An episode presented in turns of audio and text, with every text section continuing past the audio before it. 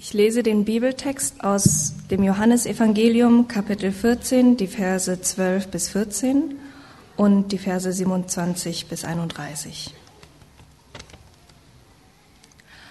Amen, ich versichere euch, wer im Glauben mit mir verbunden bleibt, wird die gleichen Taten vollbringen, die ich tue. Ja, er wird noch größere Taten vollbringen, denn ich gehe zum Vater. Wenn ihr dann in meinem Namen unter Berufung auf mich um irgendetwas bittet, werde ich es tun. So wird durch den Sohn die Herrlichkeit des Vaters offenbar werden. Ja, wenn ihr mich um etwas bittet und euch dabei auf mich beruft, werde ich eure Bitte erfüllen. Zum Abschied gebe ich euch den Frieden, meinen Frieden nicht den Frieden, den die Welt gibt. Erschreckt nicht, habt keine Angst. Ihr habt gehört, wie ich zu euch sagte, ich verlasse euch und werde wieder zu euch kommen. Wenn ihr mich wirklich liebt, würdet ihr euch freuen, dass ich zum Vater gehe, denn er ist größer als ich. Ich habe euch das alles im Voraus gesagt, damit euer Glaube fest bleibt denn es, wenn es dann eintrifft. Ich werde nicht mehr viel mit euch reden, weil der Herrscher dieser Welt schon auf dem Weg ist. Er hat keine Macht über mich, aber die Welt soll erkennen, dass ich den Vater liebe. Darum handle ich so, wie, er, wie es mein, mir mein Vater aufgetragen hat. Und nun steht auf, wir wollen gehen. Amen.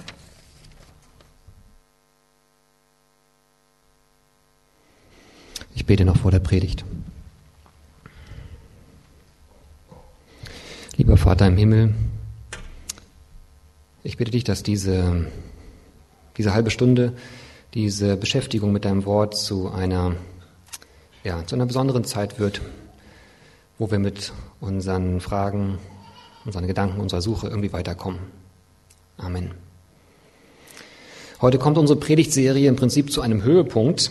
Ähm, denn wir haben die äh, letzten Wochen als eine Vorbereitung auf äh, Karfreitag gesehen und die letzten Tage der Vorbereitung liegen ja jetzt vor uns. Heute also die letzte Predigt vor Karfreitag und sie geht über einen Text, der, würde ich sagen, das äh, Potenzial hat, äh, uns sehr aufmerksam werden zu lassen für diese nächsten Tage. Der Tag heute heißt Palmsonntag. Denn in dieser Woche werden diese besonderen äh, Erlebnisse Jesu nachempfunden. Karfreitag steht für Jesu Todestag, Ostersonntag für den Auferstehungstag. Und das alles ist halt damals ähm, in Jerusalem passiert. Und der Sonntag davor soll an den, den Tag erinnern, als er in diese Stadt kam, nach Jerusalem. Und da hat sich ein kleines Spektakel entwickelt, denn äh, in diesem Sinn, dass Jesus gefeiert wurde. Er war immer berühmter geworden und es hatte sich halt rumgesprochen, dass er jetzt nach Jerusalem kommt und äh, dann sind dort Menschen auf der Straße gewesen, die ihn als König gefeiert haben. Und es ist eine der wenigen Augenblicke gewesen, in denen Jesus das auch so, ja, sich so in der Öffentlichkeit hat feiern lassen, das so zugelassen hat abgefahrenerweise oder vielleicht auch eher typischerweise für Jesus wieder äh, ist er dabei auf, hat er dabei auf einem Esel gesessen, so ein Paradox, sich wie so ein König feiern zu lassen, aber dann auf so einem unangesehenen Tier reitend. Und die Leute am Straßenrand haben dann eben auch Palmzweige auf den Boden gelegt, so ein, um so einen roten Teppich oder so einen grünen roten Teppich auszulegen äh, als so ein Zeichen von, von Ehrerbietung, von, von Ehre, von Bedeutung, von Wichtigkeit. Und daher kommt eben dieser Name Palmsonntag. Also der Tag steht, könnte man sagen, für Begeisterung für Jesus. Ja, Palmzweige auf dem Weg für Jesus. Und das ist von daher so bezeichnend, weil sich die Stimmung dann äh, damals in Jerusalem in nur wenigen Tagen äh, so extrem gewendet hat. Wenige Tage später ist Jesus gefangen genommen worden, verspottet und hingerichtet worden. Man könnte den Palmsonntag also einerseits als so einen Begeisterungstag für Jesus zelebrieren. Was allerdings vielleicht näher liegt, ist uns daran zu erinnern, dass es in unserem individuellen Leben mal Zeiten der Begeisterung gegeben hat. Denn bei weitem nicht, nicht allen von uns ist diese Begeisterung für Jesus äh, und für den Glauben so hoch, wie wir das gerade eben schon gesungen haben. Obwohl die Lieder vielleicht auch schon so eine Erinnerungshilfe waren. Ich kann mir vorstellen, dass es keine Minderheit ist, die sich sowas fragt wie, wo ist denn Jesus mit seiner Anziehungskraft geblieben? Oder ja, es gab schon Zeiten in meinem Leben, in denen ich hin und weg war von ihm, weil alles so ermutigend, wirkte und so richtig, aber gerade sieht der Alltag oder mein Lebensthema gar nicht danach aus, eigentlich im Gegenteil. Oder es sind so Gedanken wie, ich hätte fast übersehen, dass kommende Woche schon Karfreitag ist, äh, eine kurze Woche vor mir und es gibt doch so viel zu tun, hektische Phase, ich muss noch so viel schaffen. Wo war Jesus nochmal? Hatte der nicht irgendwas von, von Ruhe und so gesagt? Also eine gewisse Ernüchterung über Jesus oder auch eine, eine Enttäuschung, die sich breit gemacht hat. Und das kann auch genauso gut sein, wenn man gar nicht äh, so wirklich an Jesus glaubt, sondern das Ganze eher so von weitem beobachtet, dass man äh, Christen äh, sieht, mal ist da so eine, so eine Frische, so eine Lebensfreude und man, man ahnt, irgendwas hat das mit deren Glauben zu tun. Und dann aber auch wieder Phasen, wo das so, so abflaut. Und ich glaube, dieser Text hilft uns an der Stelle weiter. Es sind hier zwei äh, Abschnitte von dem, aus dem Kapitel 14 im Johannesevangelium, die wir in den letzten Wochen äh, noch nicht behandelt haben. Und es geht darum um Folgendes. Man könnte eigentlich die, die Predigt in einem Satz äh, heute mal zusammenfassen. Ich glaube, dass Jesus uns an diesem Tag, in, durch diesen Text sagen möchte, dass Karfreitag uns hilft, im Gebet seinen Frieden zu finden. Karfreitag hilft uns dabei, im Gebet Jesu Frieden zu finden. Oder konkreter, es geht erstens um den Zweck von Gebet, es geht zweitens um diesen besonderen Frieden, von dem Jesus spricht, und es geht um Karfreitag der Zweck von Gebet. Jesus sagt hier einen Satz, der so manches äh, Stirnrunzeln erzeugen dürfte, in Vers 13, wenn ihr um irgendetwas bittet, werde ich es tun. Stimmt nicht unbedingt mit unserer Erfahrung überein immer. Und dabei steht hier schon fast aufreizend deutlich das Wort irgendwas, ja, bittet irgendwas, bittet was immer ihr wollt, ihr kriegt's. So ein Satz kann verrückt machen in Zeiten, äh, in denen man leider nicht das bekommt, was man sich sehnlich wünscht. Und gleichzeitig klingt dieser Satz auch so kraftvoll, wenn er denn stimmen würde. Was ist dazu zu sagen? Wie können wir mit dieser Spannung umgehen? Wir müssen hier über den Zweck von Gebet nachdenken, denn die Grammatik in diesem Vers bringt uns in diese Richtung. Der nächste Satz hängt nämlich ganz essentiell mit dem einen zusammen. Jesus sagt hier, wenn ihr bittet, werde ich es tun, so wird durch den Sohn die Herrlichkeit des Vaters offenbar werden. Ich werde es tun, so wird die Herrlichkeit offenbar. Da steckt so ein Ziel hinter, eine Absicht. Jesus will Gebete erhören, damit etwas geschieht, sodass die Herrlichkeit des Vaters sichtbar wird. Hier ist die Rede von einem Zweck von Gebet. Der Zweck von Gebet ist die Herrlichkeit des Vaters, dass die offenbar wird. Okay, Herrlichkeit, das Wort benutzt man jetzt nicht unbedingt alltäglich. Wobei vielleicht gerade heute Morgen oder in diesen letzten Frieden, äh, Frühlings, äh, Frühlingstagen äh, vor einer Woche ist uns vielleicht sehr häufig so herrlich über die Lippen gekommen. Das Wetter ist herrlich, tut so gut, das Wetter gibt uns eine ganz neue Leichtigkeit. Diese Wärme, das Vögelgezwitscher, die gute Luft, die Helligkeit, empfandet ihr das auch so befreiend, so, so beflügelnd, schlichtweg herrlich? Es ist im Prinzip genau das hier gemeint, dass das Befreiende an Gott, die Schönheit, seine Wärme, seine Größe, eben seine Herrlichkeit, dass die offenbar wird. Also, dass sie begriffen wird, dass die erlebt wird. Das ist der Zweck von Gebet. Warum? Warum ist das der Zweck von Gebet? Die, die Antwort überrascht vielleicht etwas, denn der Zweck von Gebet ist die Herrlichkeit des Vaters, weil wir sie brauchen. Ich habe lange gedacht, dass hiermit gemeint ist, dass etwas wahnsinnig Krasses passiert oder passieren muss durch das Gebet, damit andere Menschen, die Gott noch nicht kennen, anfangen können oder anfangen, sich für Gott zu interessieren. Das mag auch passieren, aber so beim intensiven darüber nachdenken, glaube ich, dass die Herrlichkeit Gottes der Zweck von Gebet ist, weil, weil wir Betenden selbst sie brauchen. Wir bitten ja häufig um das, was uns Sorgen macht, ja, also um das, was wir meinen, wir brauchen, Gesundheit, neue Kraft, finanzielle Versorgung, guten Schlaf und so weiter. Wir bitten, weil wir denken, weil wir, dass wir genau das benötigen. Ja. Das geht uns im Kopf rum, darüber machen wir uns Sorgen. Nun, Gott weiß, was wir oft nur so halb wissen, das, was wir am nötigsten brauchen, ist Gottes Herrlichkeit. Und erst das Zweite ist das, worum wir uns Sorgen machen. Ich versuche es mal mit einem Beispiel euch näher zu bringen. Ist ein bisschen simpel das Bild, aber irgendwie hilfreich, wie ich finde. Geistlich gesehen ticken wir Menschen wie der Mond. Also wir sind ähnlich angelegt wie der Mond. Der Mond kann nur Mond sein, also er kann halt nur, nur Licht geben, äh, wenn er in seiner Umlaufbahn irgendwie an dieser Lichtquelle der Sonne dranbleibt. Ja? Wenn er angestrahlt wird, nur dann kann er reflektieren. Ohne das Licht der Sonne kein Mond, jedenfalls nicht sichtbar für uns. Und ein anderes Beispiel, auch sehr simpel. Der Mensch braucht Nahrung.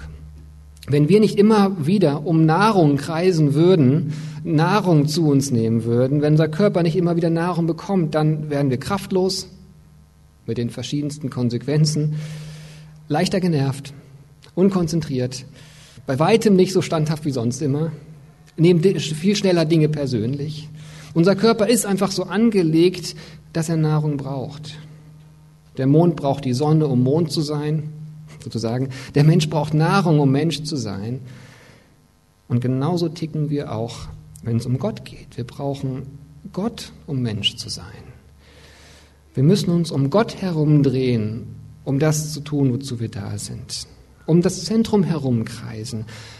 Herrlichkeit bedeutet, oder heißt, heißt Bedeutung, heißt Wichtigkeit. Und verherrlichen das Verb so dazu bedeutet, sich um diese Wichtigkeit herumzudrehen, sie im Zentrum zu haben, sie aufzunehmen. Dann kann ein Mond scheinen, dann kann ein Mensch durchs Ersten kräftig sein, dann können wir Menschen sein, wenn wir Gott im Zentrum haben, haben uns um Gott herumdrehen. Das ist halt äh, uns nicht immer so klar. Wenn wir hungrig sind, dann merken wir das wenigstens. Aber spüren wir es nicht eigentlich auch, wenn wir ein anderes Zentrum als Gott bekommen haben? Wenn wir uns um was anderes drehen? Mal ein Beispiel. Wenn wir über eine wichtige Sache schweigen, die uns eigentlich beschäftigt, wir aber irgendwie nichts sagen wollen, die wir eigentlich ansprechen müssten, merken, es klopft immer wieder in unserem Herzen, aber nee, lassen wir nicht raus, dann haben wir vielleicht in unserem Zentrum unseren guten Ruf oder die, die, die Sucht nach Harmonie, aber, aber, aber nicht Gott mit seiner Annahme. Oder wenn jemand uns verletzt hat und, und wir können dem nicht vergeben, wir schaffen es einfach nicht, ihn das wieder fühlen lassen zu wollen, was er uns angetan hat. Dann steht in unserem, unserem Zentrum vielleicht unser Stolz, unser Image, unser Wir haben aber Recht Selbstbild, aber nicht Gott. Oder ein anderes Beispiel, wenn wir so eine Entscheidung vor uns herschieben, eine Entscheidung, bei der es eher um zwei verschiedene Optionen geht, an, an, wo man nicht klar von richtig und falsch sprechen kann und wir zerbrechen uns den Kopf darüber, bloß das Richtige zu tun. Auch wenn wir irgendwie merken, es gibt nicht das Richtige, aber wir zerbrechen unseren Kopf. Dann ist in unserem Zentrum vielleicht eine Angst vor Unsicherheit, Angst vor Konsequenzen. Irgendwas anderes steht in unserem Zentrum, aber nicht Gott. Häufig kann man das auch fühlen, genauso wie man Hunger verspürt. So, was macht jetzt Gebet? Gebet bedeutet quasi sich hinzusetzen und wieder Nahrung zu sich zu nehmen. Gebet bedeutet wieder das eigentliche Zentrum in den Blick zu bekommen. Wahrzunehmen, dass wir unsere Umlaufbahn verlassen haben und wieder zurückzufliegen. Gebet bedeutet, dass andere Dinge, die uns zu wichtig geworden sind, wieder den zweiten Rang einnehmen, da wo sie hingehören. Gebet bedeutet eben Gott zu verherrlichen und nicht unseren guten Ruf und unseren Stolz.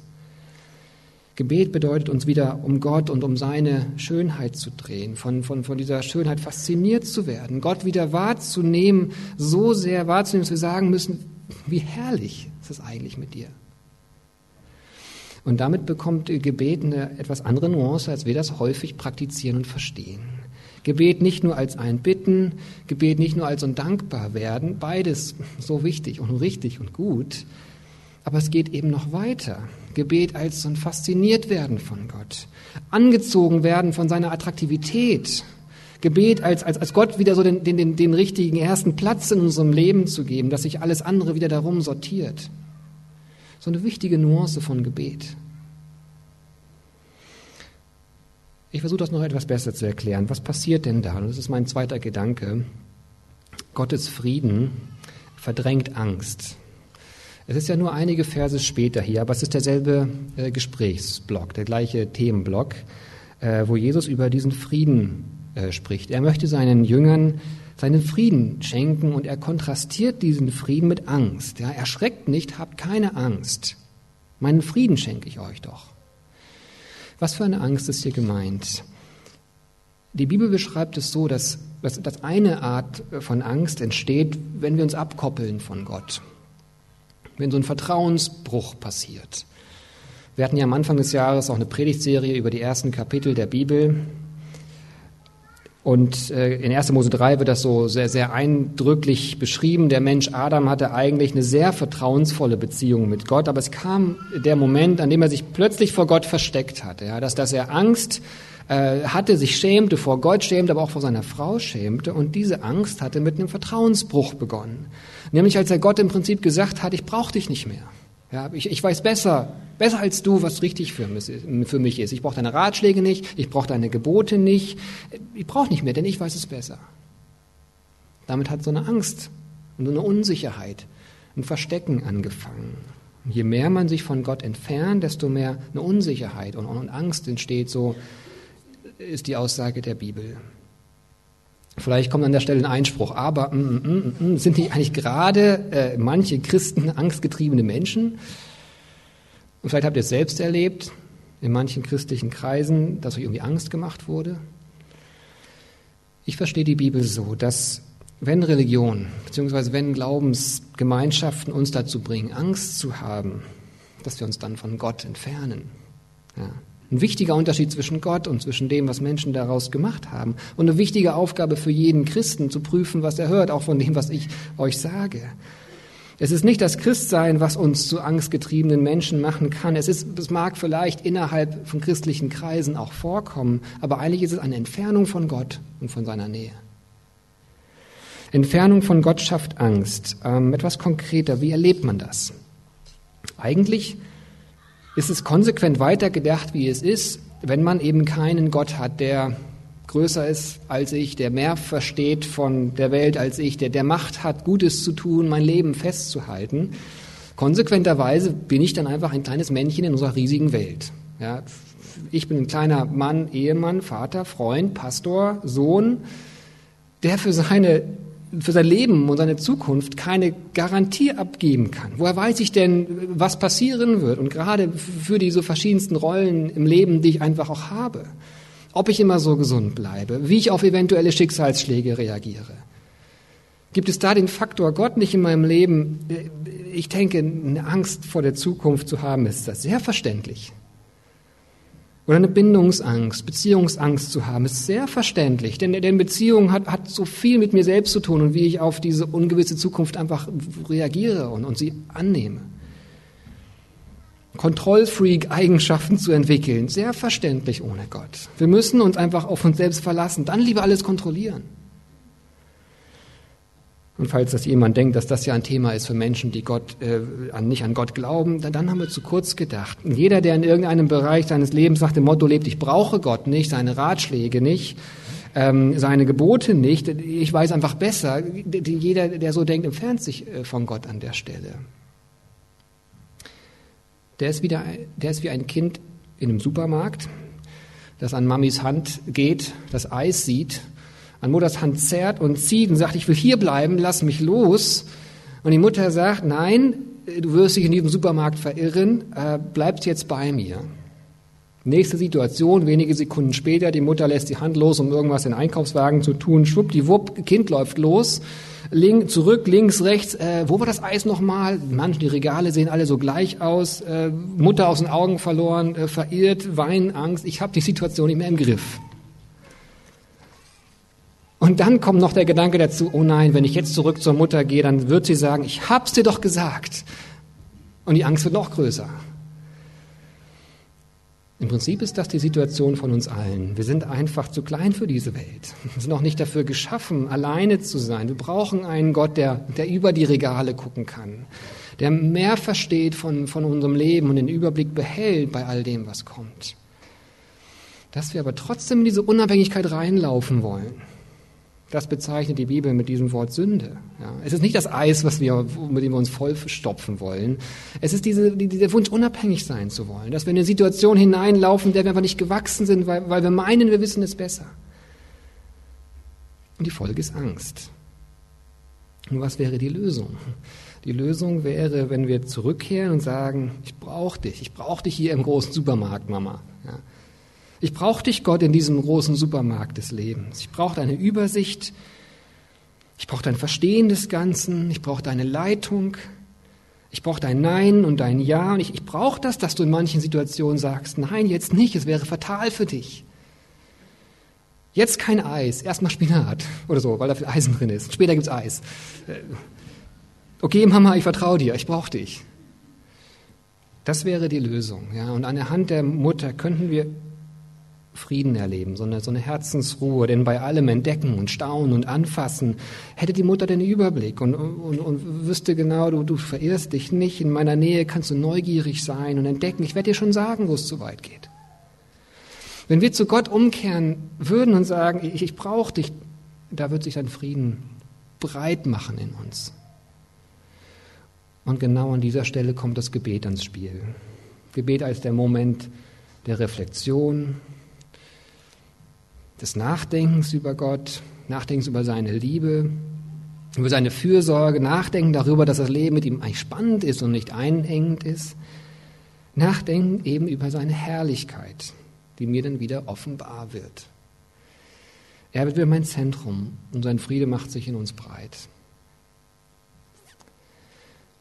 Es gibt allerdings ein großes Problem. Und zwar manchmal ist auch der Weg zurück zur Mutter im Supermarkt versperrt oder beziehungsweise der Weg zurück äh, zu Gott.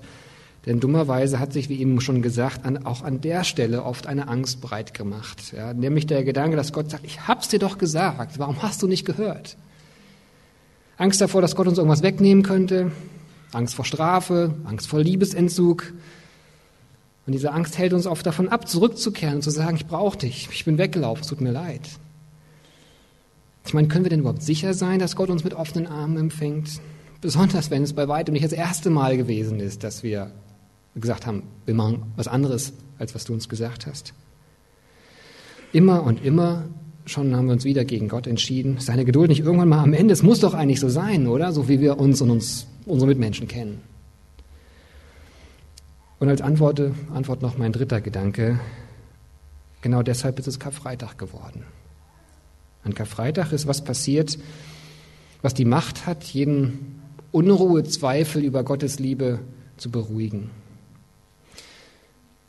Kurz nachdem Jesus das hier, diesen Text, äh, das gesagt hatte, wurde er verraten, gefangen genommen, wurde gefoltert und hingerichtet. Und man könnte jetzt denken, sowas ist schrecklich, aber sowas passiert irgendwie in unserer Welt. Ja, ist grausam, ungerecht und schlimm, aber irgendwie passiert es, irgendwie gehört es leider zu unserer Welt dazu. Und dann lesen wir diesen Text hier, äh, was Jesus eben kurz vorher noch gesagt hat, und wir stolpern über den Vers 30. Ähm, der Herrscher dieser Welt ist auf dem Weg, Genau, Böses passiert, ja, grausam. Und dann sagt Jesus aber nicht, passiert eben. Manche Menschen müssen halt so etwas erleiden in unserer Welt, sondern er sagt, er hat keine Macht über mich. Also mit anderen Worten, das Böse muss nicht einfach passieren. Und das ist seltsam. Der Böse, das Böse hat keine Macht über Jesus und trotzdem erlebt er das Böse. Was hier passiert ist, dass Gott einen Liebesbeweis vorführt, der tief in unsere Herzen dringen kann. Denn wenn Jesus tatsächlich freiwillig diesen Tod auf sich genommen hat, dann gibt es nur einen Grund, nämlich dich. Und dass er sich nach deiner Nähe gesehnt hat. Nämlich uns, mit unseren Vertrauensbrüchen, mit, mit unserer Angst vor Gott. Weil Jesus sich nach uns sehnt, weil er die Nähe will, weil er diese Vertrauensbrüche, die wir mit Gott vollziehen, heilen will. Es ist Karfreitag geworden, weil Jesus uns seine Vergebung garantieren will.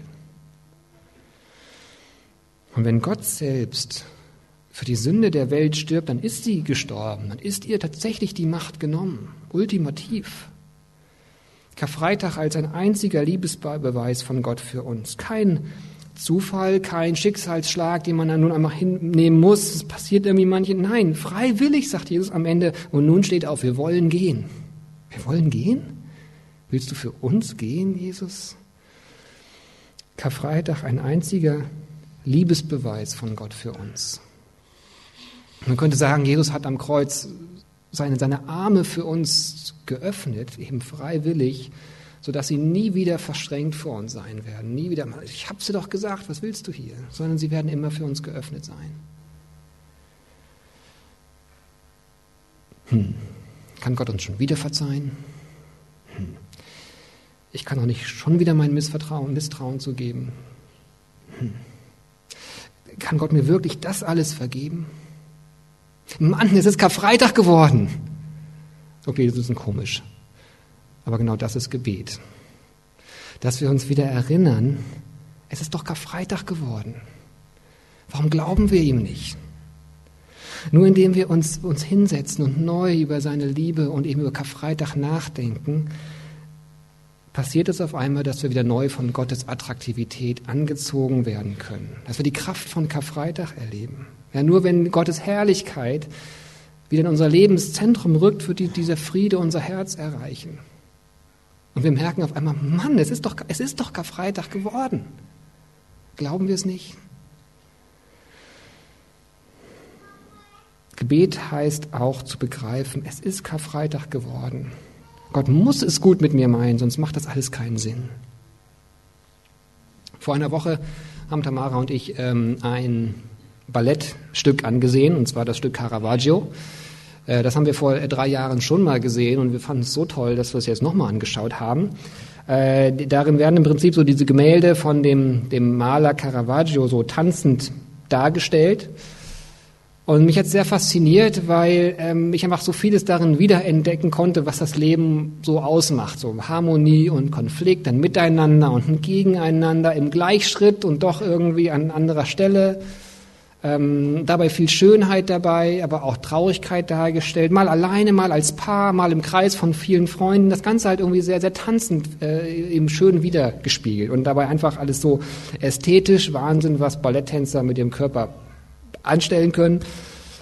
Und diese Farbe mit diesem Stück kommt einfach viel, viel beige vor, schattenhaft, wird schön mit Licht gearbeitet, vor so einem dunklen Hintergrund und dann so ein bisschen Rot dabei. Also einfach schön. Ja, der Abend hat mir sehr viel gegeben.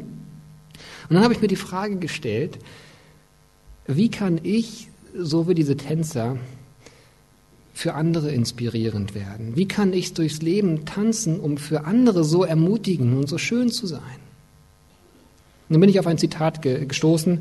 Wladimir Malakow hat eben vor drei Jahren noch den Caravaggio getanzt und auf die Frage, wie er sich vorbereitet hat, hat er damals in einem Interview gesagt, ich habe die Bilder studiert. Caravaggio zu tanzen heißt, man muss als Darsteller quasi durch die Bilder in seine Welt dringen. Caravaggio zu tanzen heißt, man muss als Darsteller quasi durch die Bilder in seine Welt dringen.